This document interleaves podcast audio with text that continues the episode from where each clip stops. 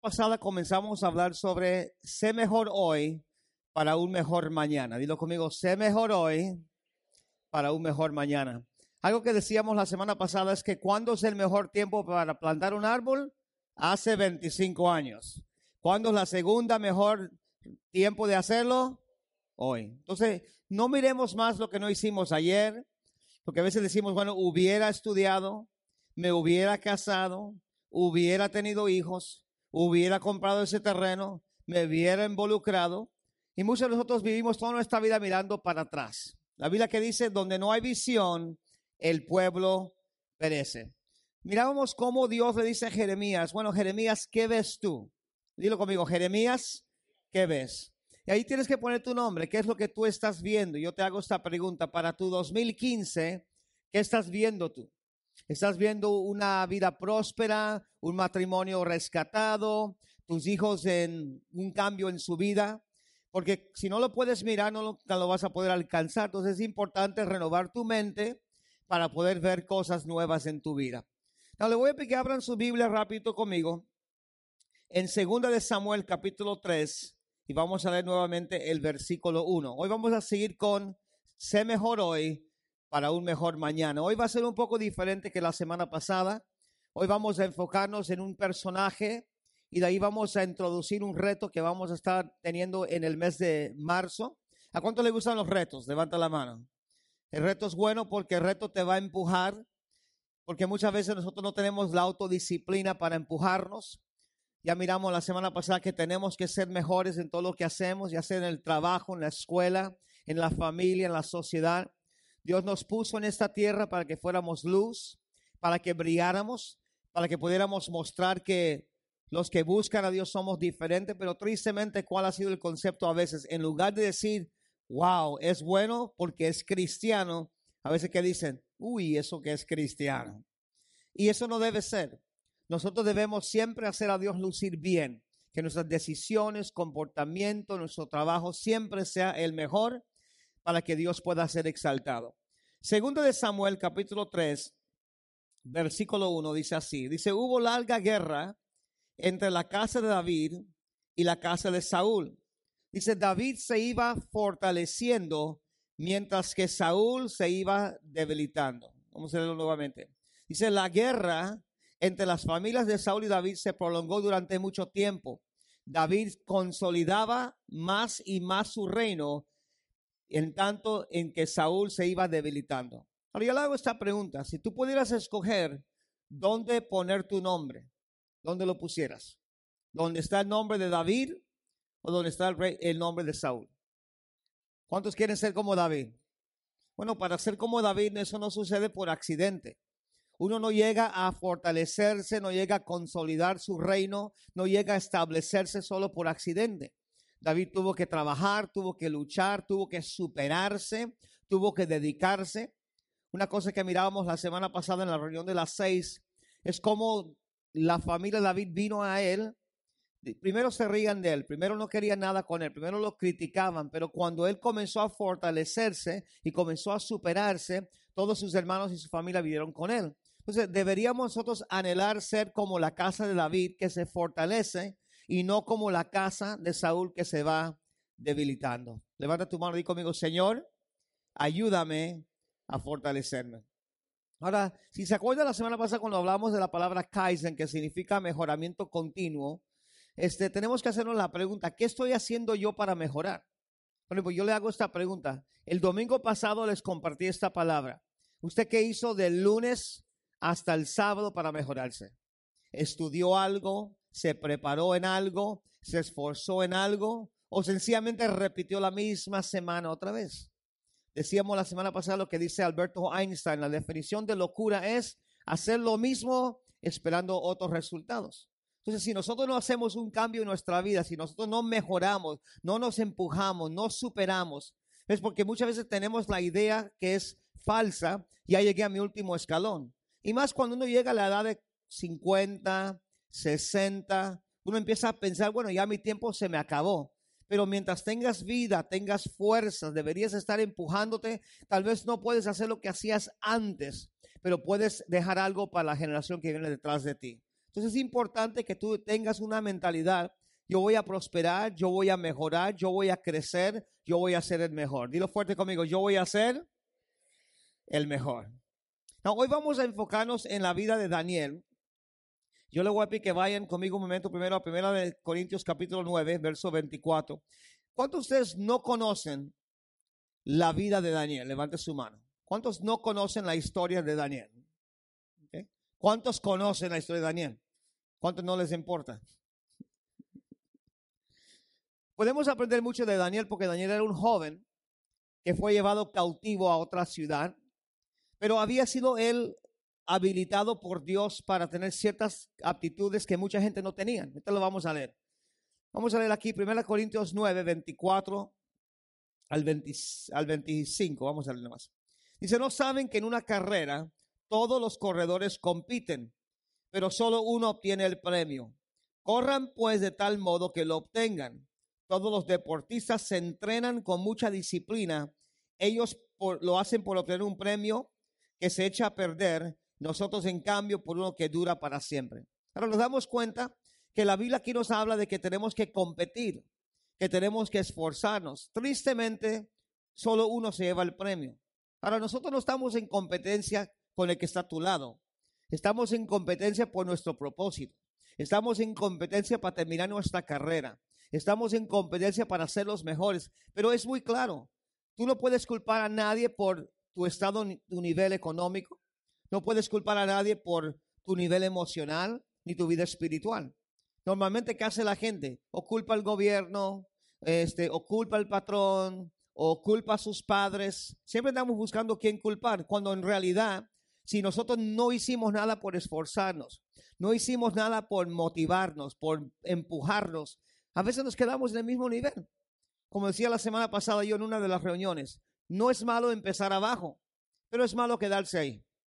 Porque si tú eres bueno en lo que haces, tú eres dedicado, si tú llegas a tiempo al trabajo, si mejoras tus aptitudes, si te estiras, si, te, si creces, ¿qué va a pasar contigo? Tú vas a crecer en la empresa, en la que sea, en la fábrica, en el buffet, en donde quiera que tú trabajas, vas a crecer. ¿Por qué? Porque tú eres bueno y cuando tú eres bueno, la gente te solicita. Cuando tú eres bueno, no eres un dinosaurio.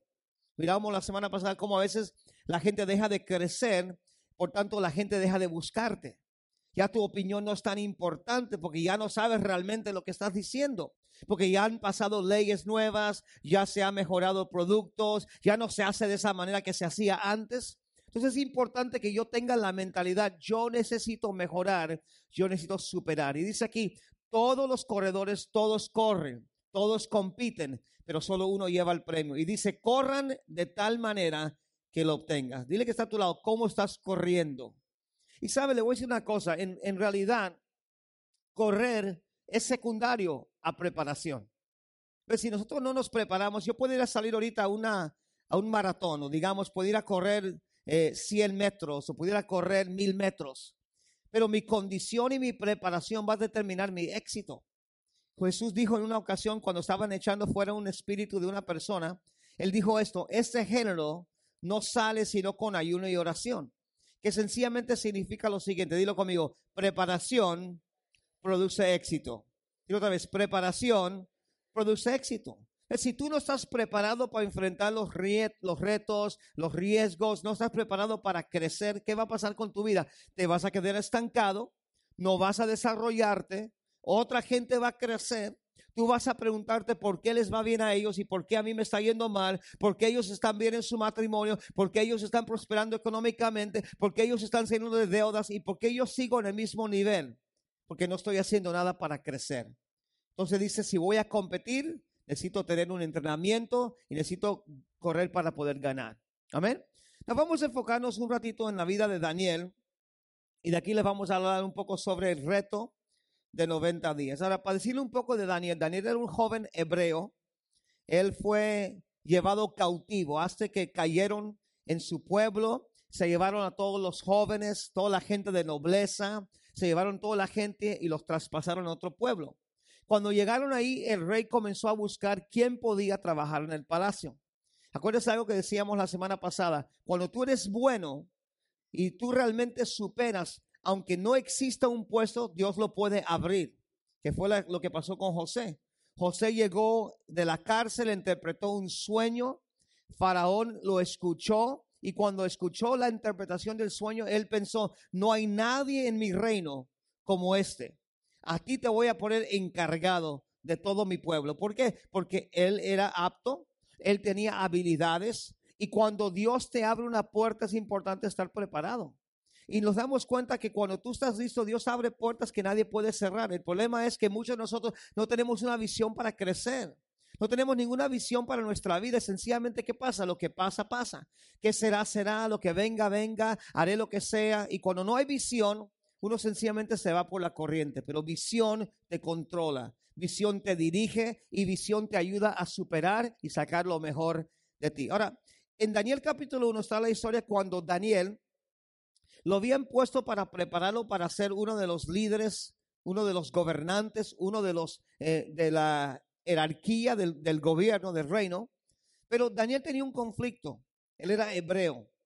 Y como hebreo habían ciertas comidas que él no podía comer. Entre ellos, si usted sabe algo de las leyes de dieta de los hebreos, ellos no comían nada que tenía pezuñas, ellos no comían camarones, no comían carnitas, pobrecitos los judíos, ¿verdad? Pero tampoco tenía problemas de colesterol porque no comía nada de eso. Entonces, cuando comenzaron a querer alimentar a esos muchachos, Daniel dice, versículo 8, eh, creo que dice, Daniel se propuso en su corazón no contaminarse con lo que comía el rey. Entonces, él le pidió al, al encargado de los hombres que le diera una dieta especial. De ahí sale el ayuno de Daniel, donde por los primeros 10 días, en lugar de darle vino, en lugar de darle la comida del palacio, comía legumbres, verduras. Y lo que sucedió fue que después de los 10 días, en lugar de empeorar, él mejoró. Vamos a leer primero Daniel capítulo 1 y vamos a leer el versículo 14 en adelante. Dice así. Consistió pues con ellos en esto y los probó a ellos por diez días. Y al cabo de los diez días pareció el rostro de ellos mejor y más robusto que el de los otros muchachos que comían la porción de la comida del rey. Así pues, Melzar se llevó la porción de la comida de ellos y el vino que habían de beber y, se los y les daba legumbres. Seguimos leyendo. A esos cuatro muchachos Dios les dio conocimiento e inteligencia en todas las letras y ciencias. Daniel tuvo entendimiento en todo sueño y visión. Pasado pues los días, al fin de los cuales había dicho el rey que los trajese, el jefe de los eunucos los trajo delante de Nabucodonosor. Y el rey habló con ellos y no fueron hallados entre todos ellos otros más como Daniel, Ananías, Misael y Azarías. Así pues estuvieron delante del rey. Verso 20. En todo asunto de sabiduría e inteligencia que el rey los consultó, los halló diez veces. ¿Qué dice? mejores que todos los magos, astrólogos que había en su reino. Ahora, una de las cosas que aprendemos de Daniel es que Daniel era mejor. Él superó todo lo que Daniel hacía, le salía bien. Y porque Daniel hacía las cosas bien, él comenzó a subir en el reino. Porque las leyes de Dios realmente nos dicen, si una persona es disciplinada, si una persona es enfocada, si una persona realmente es esforzada, ¿qué va a pasar con esa persona? Estará arriba y no abajo. La Biblia dice, ¿has visto un hombre dedicado a su trabajo? Estará delante de los grandes y no de los de baja condiciones. En otras palabras, cuando tú eres bueno en lo que haces y te dedicas, tú vas a crecer. Nos hacemos la pregunta entonces, ¿por qué no crezco? Porque posiblemente no hago nada para mejorarme, no hago nada para esforzarme, no hago nada fuera de lo común. Por ejemplo, este año 2015 nosotros como iglesia tenemos muchos retos. Pero no vamos a poder alcanzar esos retos si seguimos viviendo como vivimos y si hacemos el comportamiento que hacemos. Si uno quiere superar, tiene que empujarse, tiene que saber cómo motivarse. Ahora, lo que pasa muchas veces es que no tenemos la visión y por eso no hacemos nada. Pero Daniel tenía una visión. Él sabía que Dios lo había puesto en el reino para gobernar y en él había un corazón diferente. Digo conmigo, Daniel tenía un corazón diferente. Ahora quiero que vean conmigo el capítulo 6 porque algo sucedió con Daniel. Daniel, este, aunque él llegó a ser el líder, aunque él llegó a ser el, más alto, provocó envidia. Usted sabe que a veces cuando uno empieza a crecer en cualquier ámbito, empiezan las competencias, empiezan las críticas, empiezan las malas caras, eh, la gente empieza a hablar mal de ti. Por ejemplo, le digo una cosa, no todas las mujeres que superan en un empleo se acostaron con el patrón. Pero la gente celosa y la gente floja y la gente que no se dedica, pues que es más fácil decir, es que es una cualquiera. No toda la gente que prospera son drogadictos y traficantes de drogas. Cuando uno trabaja duro, cuando uno se esfuerza, cuando uno tiene responsabilidad, cuando uno tiene dedicación, ¿qué va a pasar? Vas a superar, sea tu empresa la que sea. Cuando tienes un buen producto, un buen servicio y lo das con una buena sonrisa, ¿qué vas a traer gente hacia ti? Pero nosotros tenemos el costumbre de criticar a la gente que supera. Porque siempre pensamos que la gente que supera son igual que nosotros. Perdón que se lo diga. Digo conmigo, no toda la gente son flojos, no toda la gente son irresponsables. No toda la gente son descuidados. Hay gente que realmente cada día reta su vida. Que todos los días lleguen a tiempo al trabajo. Que todos los días dan más. Mira, porque le digo una cosa. Los que solamente dan lo que se espera no superan. Tú tienes que aprender a dar más de lo que se espera. A veces he oído gente decir, da el 110% y alguien dice, es que 110 no existe. Exactamente. Cualquiera puede dar el 100, pero no cualquiera puede ir más allá de los demás. Y realmente cuando hacen un estudio sobre los ejecutivos que se quedaron sin trabajo, eso es lo que dicen. La mayoría de los ejecutivos que los han despedido de una empresa es porque solamente hacían lo que se esperaba de ellos. No fueron más allá. Eh, ¿Qué es más allá? Llegar temprano. ¿Qué es más allá? Quedarse un poco más tarde. ¿Qué es más allá? Eh, estar dispuesto a aprender. Ahora, Daniel tenía ese corazón. Él era muy diferente a los demás. Y ahorita vamos a hacer un verso que dice que él tenía un corazón completamente diferente. mira Daniel lo que dice aquí, capítulo 6. Y vamos a ver del versículo 1. Y vamos a ver hasta el versículo 5. Yo voy a leer de la nueva versión internacional. Dice así. Para el control eficaz de su reino, Darío, que era el, rey, consideró prudente nombrar a 120 estrapas y tres administradores, uno de los cuales era Daniel. Daniel ya estaba acá arriba. Era uno de los tres administradores, número uno en el reino. Estos trapas eran responsables ante los administradores a fin de que los intereses del rey no se vieran afectados. Y tanto se distinguió Daniel por sus extraordinarias cualidades administrativas que el rey pensó en ponerlo frente a todo el reino. Note lo que dice ahí de, él. Bueno, en esta versión dice que en él había otro espíritu.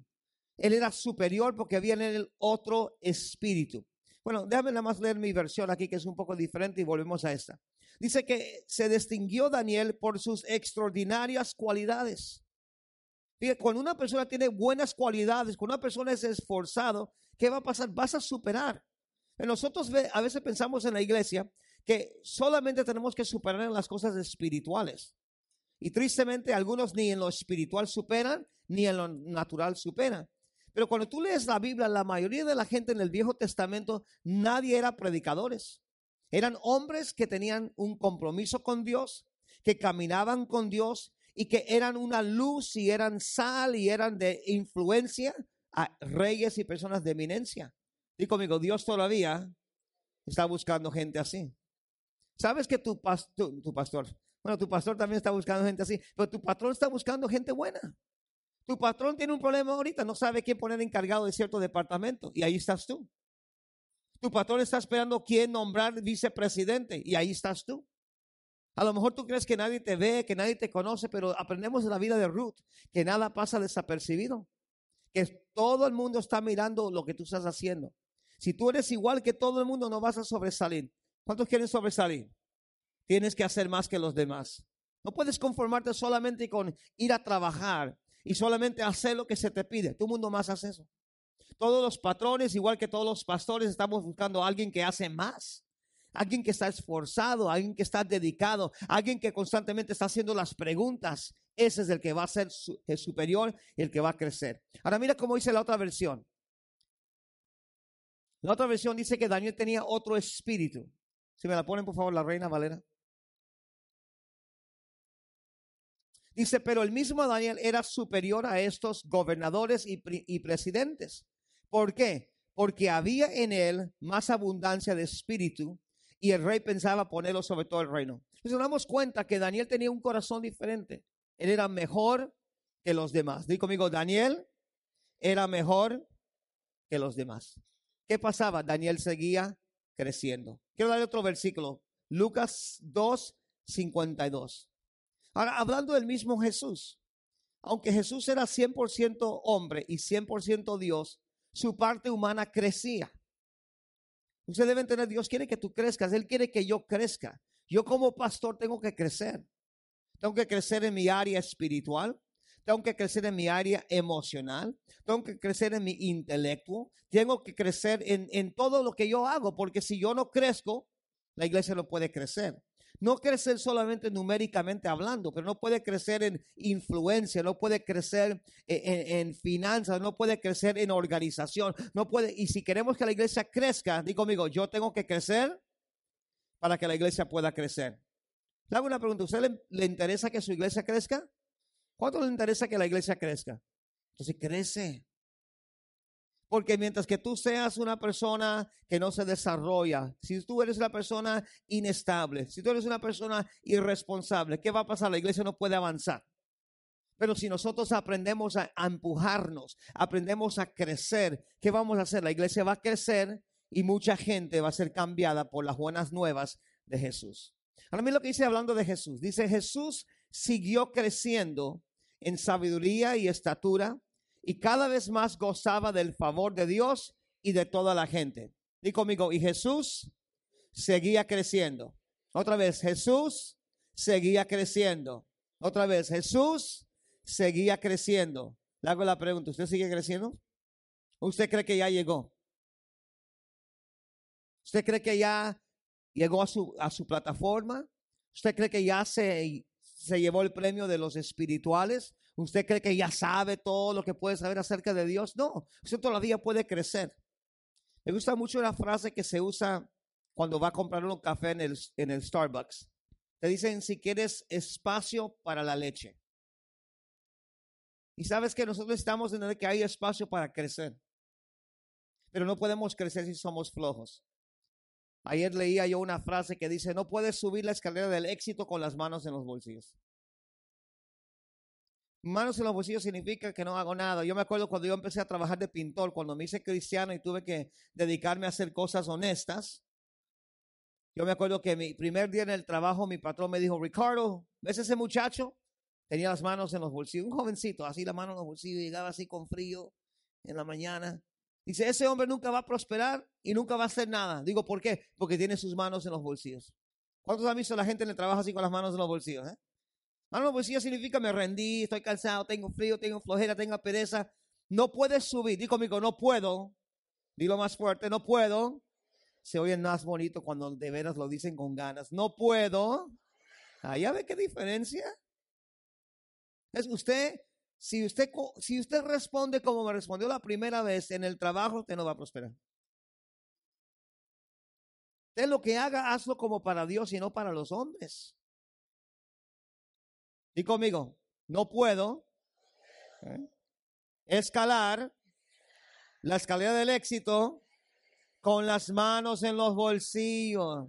Dile que está tu lado, saca tus manos de los bolsillos.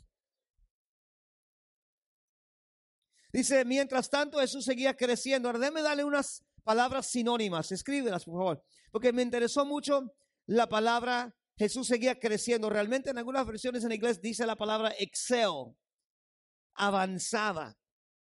Entonces Jesús crecía, él avanzaba, él no se quedaba atorado. Y dice la Biblia que debemos ser como Jesús nosotros, no solamente en hacer milagros, eso es un aspecto. No solamente en hablarle a la gente acerca del reino de Dios, es otra parte, pero debemos tomar el modelo que Jesús seguía creciendo. Él no decía, bueno, ya llegué. De todos modos, soy el Hijo de Dios y ¿quién me puede enseñar a mí? No, si mismo Jesús fue a bautizarse por Juan. Y Juan dice, espérate, tú bautízame a mí. Jesús dijo, no, no, no, no, no, bautízame tú a mí. Bueno, y lo bautizó. Jesús siempre es el modelo y es el modelo en el crecimiento, es el modelo en superar. Ahora, ¿qué significa crecer? Esa palabra crecer significa lo siguiente, escríbelo, avanzaba. Avanzaba. Tú tienes que avanzar en tu escuela. Si hoy tienes ocho, mañana apúntale al nueve. Pastor, es que yo soy puros diez, escuadros de honor. Bueno, inventa una nueva calificación. Once. Amén. Que te digan, sabes que tú eres tan extraordinario que no puedo darte un 10, te voy a dar un 11. Pero, pero esa es, no, no existe. Bueno, existe para ti. Avanzaba. Significa ser excepcional. Tú tienes que tener una visión que tú puedes ser excepcional. Tú puedes ir de lo mediocre a lo excepcional. ¿Saben? Me gusta mucho cuando se da la definición de lo que es excelencia. Excelencia significa prestarle atención a pequeños detalles. Cuando tú le pones atención a pequeños detalles de tu vida, cuando tú pones atención en ciertas áreas del trabajo, ¿sabes lo que va a pasar? Te, convertir, te va a convertir en una persona excelente, en una persona excepcional. También significa una persona que brilla, una persona que sobresale, sobresaliente. Se usa la palabra habilidoso, talentoso, número uno. ¿Cuántos quieren ser número uno aquí? Levanta la mano. ¿Cómo me gusta la frase en inglés que dice second to none? Segundo a nadie. Qué bueno fuera que en el trabajo tú fueras número uno, segundo a nadie, que nadie se compare contigo. ¿Sabes? Eso fue lo que Dios dijo de Job. Cuando Satanás le decía a él tantas cosas acusando, dice, no has considerado a Job mi siervo, no hay otro como él en toda la tierra. Temeroso de Dios, apartado de mal, que me honra, que guarda su integridad. Tú tienes que apuntarle a ser mejor. Ahora, le voy a decir una cosa de ser mejor. Ser mejor no siempre lo podemos hacer solo. Le voy a dar un poquito de información hoy acerca de algo que vamos a hacer en el mes de marzo, si lo quieres apuntar. Marzo primero, comenzamos algo que se llama reto de 90 días. Dilo conmigo, reto de 90 días. Dilo en inglés, 90 day. Wow, qué bien hablan en inglés ustedes. 90 ¿eh? day challenge. Este reto de 90 días es un reto que vamos a hacer como iglesia. Cada uno de nosotros podemos entrar al reto porque el reto tiene cuatro niveles, desde el más nuevo hasta el más viejo. Pero la, razón que vamos a hacer este reto es porque alguien tiene que ayudarte a crecer. Mira, tú no vas a crecer si alguien no te empuja. O eres, o tú te aprendes a retar o tú eres retado. Pero ¿sabes qué es el problema con la mayoría de nosotros? no sabemos retarnos a nosotros mismos. Por ejemplo, en mi caso, a mí nadie me llama y me pregunta si hice mi devocional. Nadie me pregunta si oré.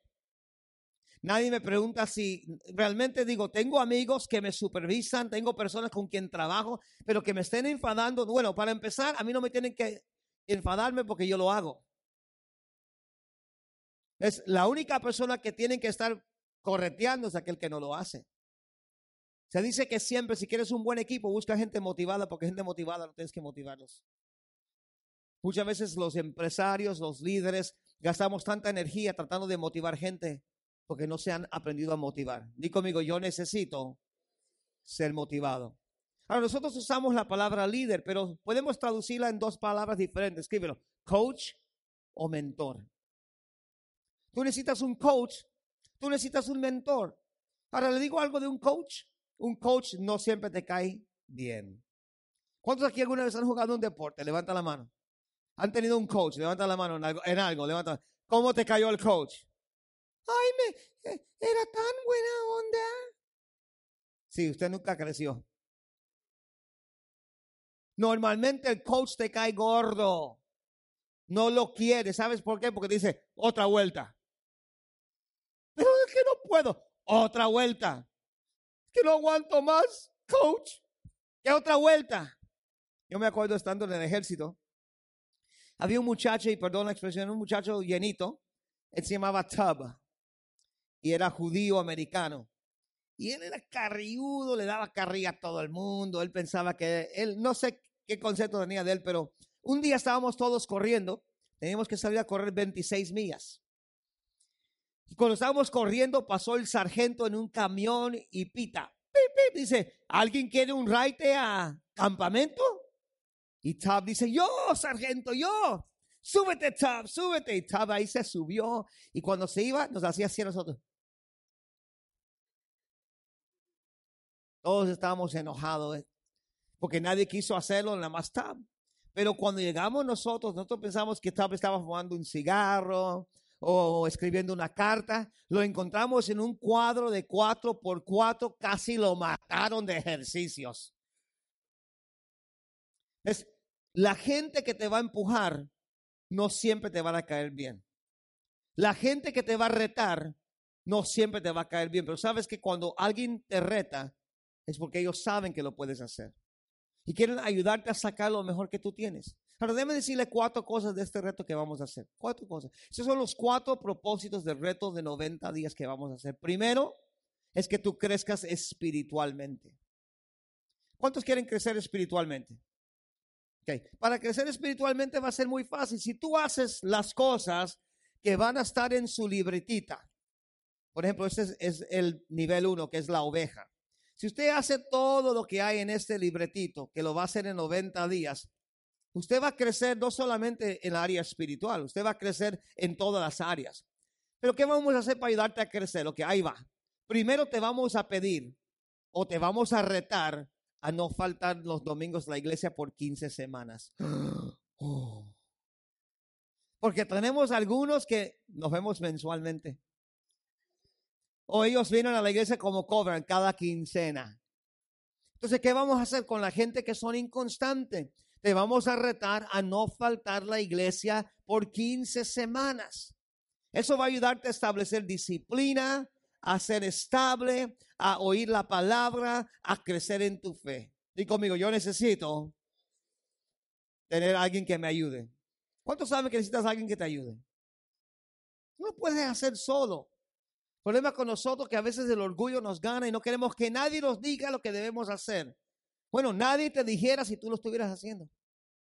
Si lo estuvieras haciendo, estuvieras ayudando a otros. Ahora tú fueras el enfadoso en lugar del enfadado. ¿Qué más vamos a retarles a hacer? Escríbelo. Hacer su devocional.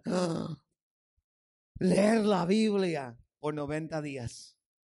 Porque tenemos gente que hace su devocional. ¿Cuántos hacen su devocional? Levanta la mano. Ajá, pero ¿cuántas veces a la semana lo hacen? Una vez a la semana no está bien, eso no es disciplina. Una vez al mes, hay gente que lee la Biblia como dos veces al mes. Pero bueno, gracias a Dios que la den por lo menos dos veces al mes.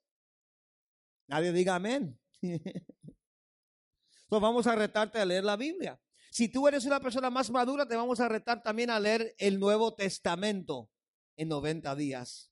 Wow. ¿Y eso qué va a hacer? Te va a ayudar a crecer espiritual. Digo conmigo, crecimiento espiritual. ¿Sabes lo que yo, yo, yo creo? Todos quieren crecer. Pero no han crecido porque nadie los ha supervisado, porque nadie los ha retado, porque nadie los ha empujado el coach, el mentor, el líder está aquí para hacer eso.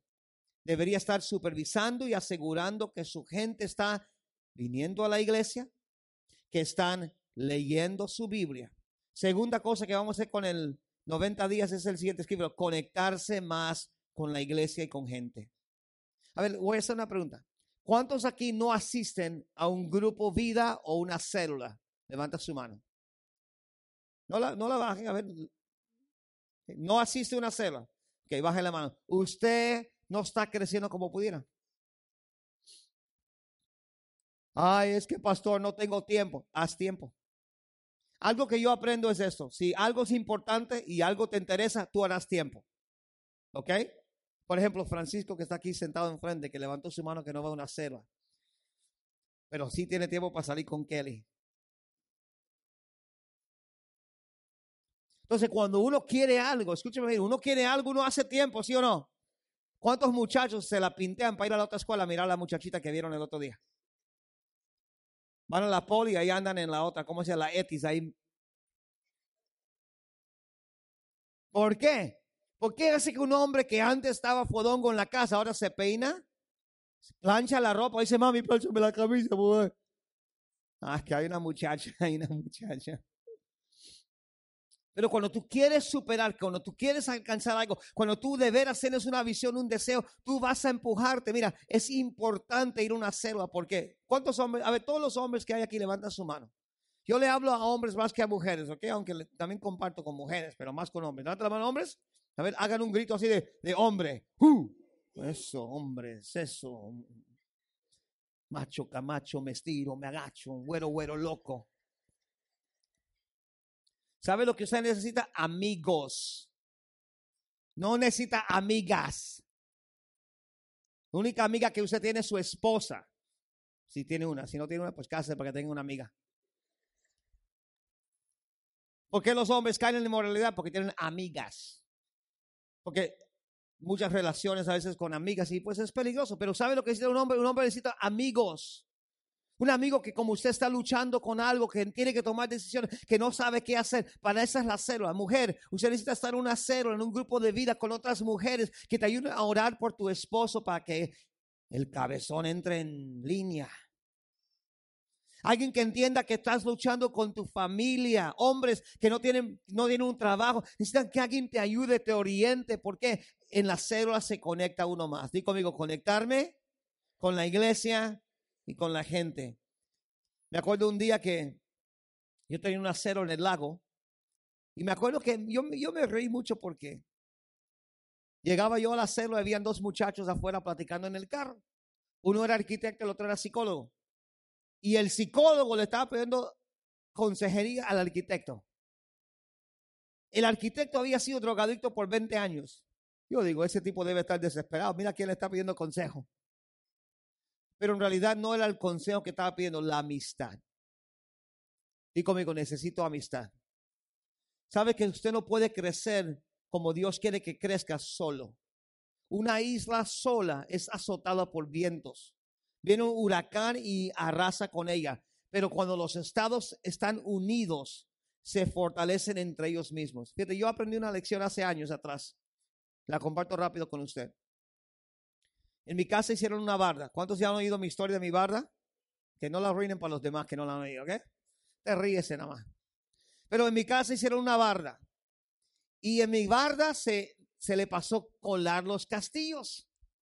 La barda estaba suave, nuevecita, los fundamentos estaban así, así, al estilo de, la, de como se hacía antes, me dijo el, el.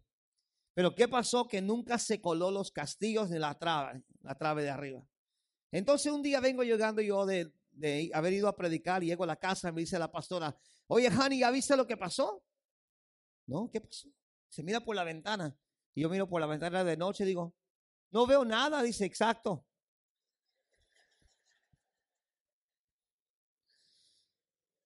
Dice, ve afuera y voy afuera y la barda, como cinco metros de la barda estaba tirada así. Hijo, le digo, bueno, ni modo, a levantarla otra vez. Llamo al muchacho, viene y me empieza a decir, pastor, yo le dije que colara el castillo. Digo, yo no soy abañil, usted es el abañil, usted debería haber colado esos castillos. Y estando parado frente del, del muro, Dios me habló al corazón. Porque mi casa tiene unos cimientos grandes. Fabián me ayudó. ¿Te acuerdas de los cimientos? Hay gente que tiene buenos cimientos. El problema no eran los cimientos. El problema es que no se amarró con nada y se cayó. Y hay mucha gente en la iglesia que se cae porque no se amarra a nadie, no tienes amigos, no tienes con quién abrirte, no tienes con quién platicar. ¿Sabes cómo me duele cuando oigo las estadísticas de gente que caen en inmoralidad, que caen en alguna desgracia y que son a veces líderes espirituales o, personas que están en alguna, alguna posición. ¿Sabes por qué la gente cae? Porque no hablaron con nadie. Porque si tienes amigos, tienes con quien abrir el corazón, tienes con quien abrirte, tienes quien va a orar contigo, quien te va a ayudar. El momento que tú le dices a alguien lo que está pasando en tu vida, ya eso pierde su fuerza y ya tú puedes comenzar a ser libre. Y conmigo, necesito amigos. Y número dos, ya me habían puesto el número tres. Número, número tres, te vamos a enseñar a tener una buena mayordomía. El reto te va a enseñar a tener una buena mayordomía. ¿Qué le vamos a enseñar? Bueno, le vamos a enseñar a diezmar. Porque hay gente en la iglesia que no diezma todavía. ¿Qué más le vamos a enseñar? Abrir una cuenta bancaria. No voy a preguntar cuántos no tienen una cuenta de banco. Yo aprendí algo hace años. Si no tienes una cuenta de banco, Dios no tiene dónde enviarte bendiciones. Yo recuerdo que un día llegué a mi a la máquina ahí a checar cuánto dinero tenía y tenía tres mil dólares más de lo que tenía que haber tenido. Uy, me puse alegre. Me llamó un amigo, me dice, hey Johnny, ¿recibiste mi depósito? Sí. ¿Sabes lo que le dije a Dios? Dios me había dicho, abre una cuenta de bancos. Si no tienes cuenta de banco, no tienes canasta para que Dios pueda bendecirlo. Dile que está a tu lado, abre una cuenta de bancos. Aprenda a manejar tu dinero. Mira, hay tres cosas por las cuales tú eres mayordomo, escríbelo. Y las tres son con T, la letra T. Tamales, tortas y... No, no es cierto. Hay tres áreas, rápido, ya me lo voy a terminar. Tres áreas donde usted tiene que ser responsable. Primero, su talento. Usted tiene un don, usted tiene un talento, tiene una gracia, una habilidad. Tiene que ser responsable. Un mayordomo es uno que cuida algo que se le ha sido dado, que no le pertenece en sí, que le fue dada. Dios te dio talentos. ¿Qué dice de Daniel? Que Dios lo dotó con sabiduría y con inteligencia más que los demás. Primero, talentos. Segundo, tesoro. ¿Qué es eso? Dinero. Tienes que saber cómo ser responsable con tu dinero, cómo financiar también el reino de Dios, cómo ayudar a alcanzar la gente, cómo manejar tu dinero para que no entres en... Acuérdese, yo soy enemigo del crédito, perdón que se lo diga, porque he visto tanta gente batallar con el crédito. El crédito es cómo mantienen a los pobres en deuda y trabajando toda su vida sin poder superar. Tú tienes que aprender a no endeudarte siempre. Aprenda a manejar bien tu dinero. Le vamos a dar un seminario sobre finanzas. Amén. Y tercero, su tiempo. Su talento, su tesoro y su tiempo. Todo el mundo dice que no tengo tiempo, que no tengo tiempo. Si tienes tiempo, tienes 24 horas al día. Alguien dijo por ahí, duerme 6 y esfuérzate por 18 horas. Todo el mundo tiene en la mente que hay que dormir 8 horas y 9 horas. No sé quién fue, un hombre de negocio dijo eso. Si tú crees que tienes que dormir 8 a 9 horas al día, duerme más rápido. Ni los médicos realmente creen que tienes que dormir 8 horas. 6 está bien. Ya cuando tienes... Bueno, yo no he llegado todavía ahí. Ya mero. Pero ya cuando llega como a los 65, los 60, y otra vez me faltan 9 años, ¿ok? A los 60, uno duerme menos. Ya uno duerme cuatro horas, a veces cinco horas. Y conmigo, quítale una hora a tu sueño y aplícalo a tus sueños. Tú tienes más que suficiente tiempo. Lo que tienes que aprender es cómo usar tu tiempo. La Biblia dice que debemos aprovechar el tiempo porque los días son malos. El tiempo se va así. ¿Sabes que hoy tienes 40? Hoy tienes 30, ¿Sabes que yo tenía 17 hace unos días? No sé qué pasó, ahora tengo 51 casi ya. ¿En cuántos días? ¿Qué día es hoy? 18. ¿En cuántos días cumplo años? Nueve días. Nueve días. 27 de enero. Ya me puse un mes más allá. Y conmigo, voy a ser retado a ser un mayordomo. Y número cuatro, es que voy a ser retado a invitar e influenciar a las personas. ¿De qué sirve crecer espiritualmente? ¿De qué sirve ser un creyente si no estoy influenciando? Sabes que la gente necesita un guía. Cuando tú llegues a invitar y empiezas a influenciar, tú también ahora empiezas tú a ser un mentor, empiezas a, ayudar a la gente, a empujarlos a ser mejores. Tú fuiste creado para ser un líder. Dice la Biblia que el hombre fue hecho cabeza. Fue hecho para gobernar, enseñorear y multiplicarse. Dentro de ti está un deseo de lidiar, de influenciar. Pero ¿qué pasa? Nos hemos acostumbrado a estar cómodos. Tienes que levantar tu liderazgo. Liderazgo en la casa, liderazgo en la empresa, liderazgo en la escuela, liderazgo en la iglesia, liderazgo en la comunidad. ¿Cuántas cosas yo no quisiera hacer? El otro día hablaba yo con, con un pastor que más que pastor, él es muy movido al área social, la comunidad. Yo tengo el corazón para hacerlo. Me falta otros recursos. Ustedes saben que yo tengo el sueño de abrir un centro comunitario, ¿verdad? Me gustaría que pudiéramos abrir unos 12 centros comunitarios. Que podamos en colonias marginadas o colonias. ¿Sabes que A veces pensamos que en zonas como esta no hay necesidad, pero hay necesidad en todos los lugares.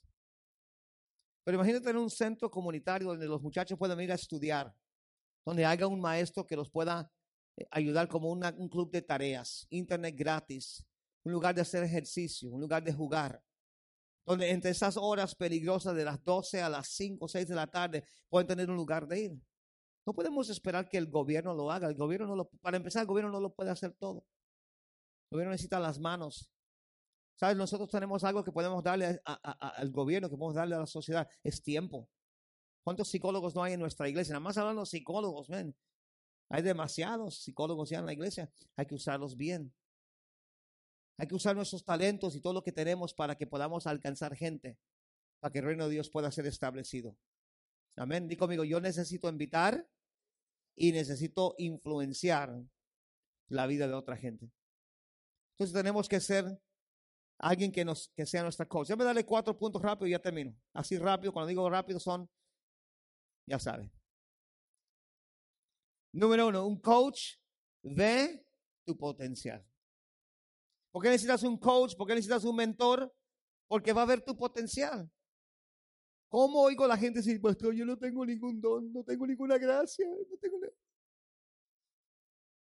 Pero yo puedo ver su don, yo puedo ver su gracia. Sale por tus bocas cosas que dices. Sale en tus ojos cuando te apasionas por algo. Se ve. Se dice que el trabajo de un líder es llevar a la gente a hacer algo que no les gusta y que descubran que les guste. Y conmigo, un coach un coach va a ver mi potencial. Conéctate con una célula, conéctate con un líder para que puedas descubrir tu potencial. Dos, un coach te va a empujar a ser mejor. Te va a retar. Cuando yo veo gente que se enoja porque alguien le dice que haga su devocional, para mí es lo más ridículo que oigo, perdón que se lo diga. Gente que me dice, yo leo la Biblia, pero no, no lo escribo. Whoopie doo. Yo leo la Biblia también y no lo escribo, pero leo la Biblia también y lo escribo. Un devocional es un tiempo que tú escribes, que tú te involucras, que tú aprendes. Y conmigo necesito ser empujado. Tres, un coach ve tus debilidades. Es un líder, un coach, un mentor te puede ayudar con tus debilidades y ayudarte a superar las debilidades. ¿Con qué estás luchando? ¿Sabe que con lo que la mayoría de la gente lucha es con el carácter? Sé que hay inmoralidades, problemas de inmoralidad, sé que hay problemas de adicciones, sé que hay problemas de alcoholismo. Pero más que nada es un problema de carácter. Cuando el carácter es débil, la persona se deja llevar. Cuando el carácter es débil, la persona es iracunda. No tiene control, no tiene dominio sobre su vida. Un coach te va a ayudar a ver tus debilidades, a reconocer tus debilidades y fortalecer tu vida. Y cuatro, un coach te va a equipar para ser mejor. Les quiero enseñar un video. Esperamos poder mirarlo. Ya ves cómo es la tecnología cuando lo necesitas no está. Pero este, este es un video de la película Facing Giants, enfrentando gigantes. ¿Cuántos han visto la película? Usted se va a acordar de esta parte, pero básicamente es... Nunca vuelva para atrás. Es un coach. Nunca pierda la fe. El poder de la creencia proporciona habilidades para vencer. Grant Taylor, fracasado personal, profesional y financiero, técnico de fútbol americano que enfrentó el desafío de llevar adelante un equipo desmotivado, haciéndole aprender nuevos conceptos y técnicas. Los gigantes son nuestros miedos. Papá, no sé por qué me tienen en el equipo. ¿Diste lo mejor, hijo? Sabía que fallaría antes de patearlo. Tus acciones siempre reflejarán tus creencias, David. Papá, ni siquiera lo pateo derecho y yo no camino. ¿Debería quedarme en casa lamentándome? Si aceptas la derrota, eso es lo que tendrás.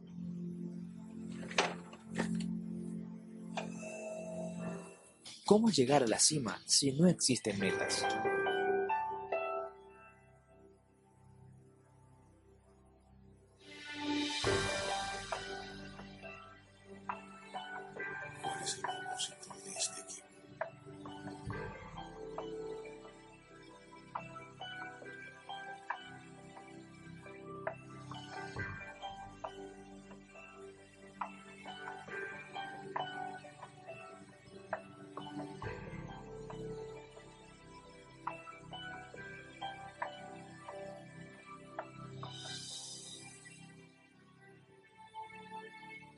¿Esta es tu nueva filosofía de equipo? ¿Qué opinas? Creo que esto se aplica a toda la vida, no solo al fútbol. Ese es mi punto. ¿Por qué desistir a cierto punto si se puede ir más allá? ¡Mis brazos! ¡No te rindas! ¡Dame lo mejor! ¡Avanza! ¡Avanza! ¡Eso es! ¡Eso es!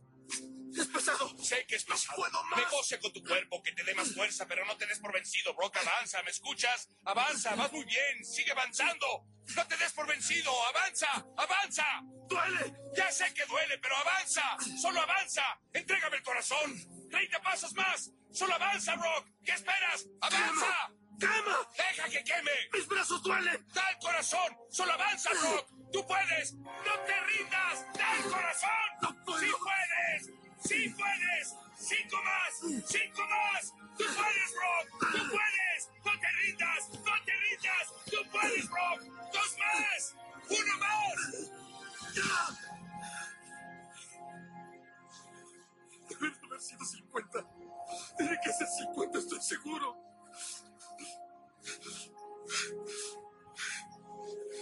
Arriba, Brock.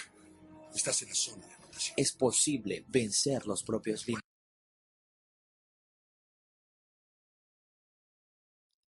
Ponte de pie, vamos a hablar esta tarde.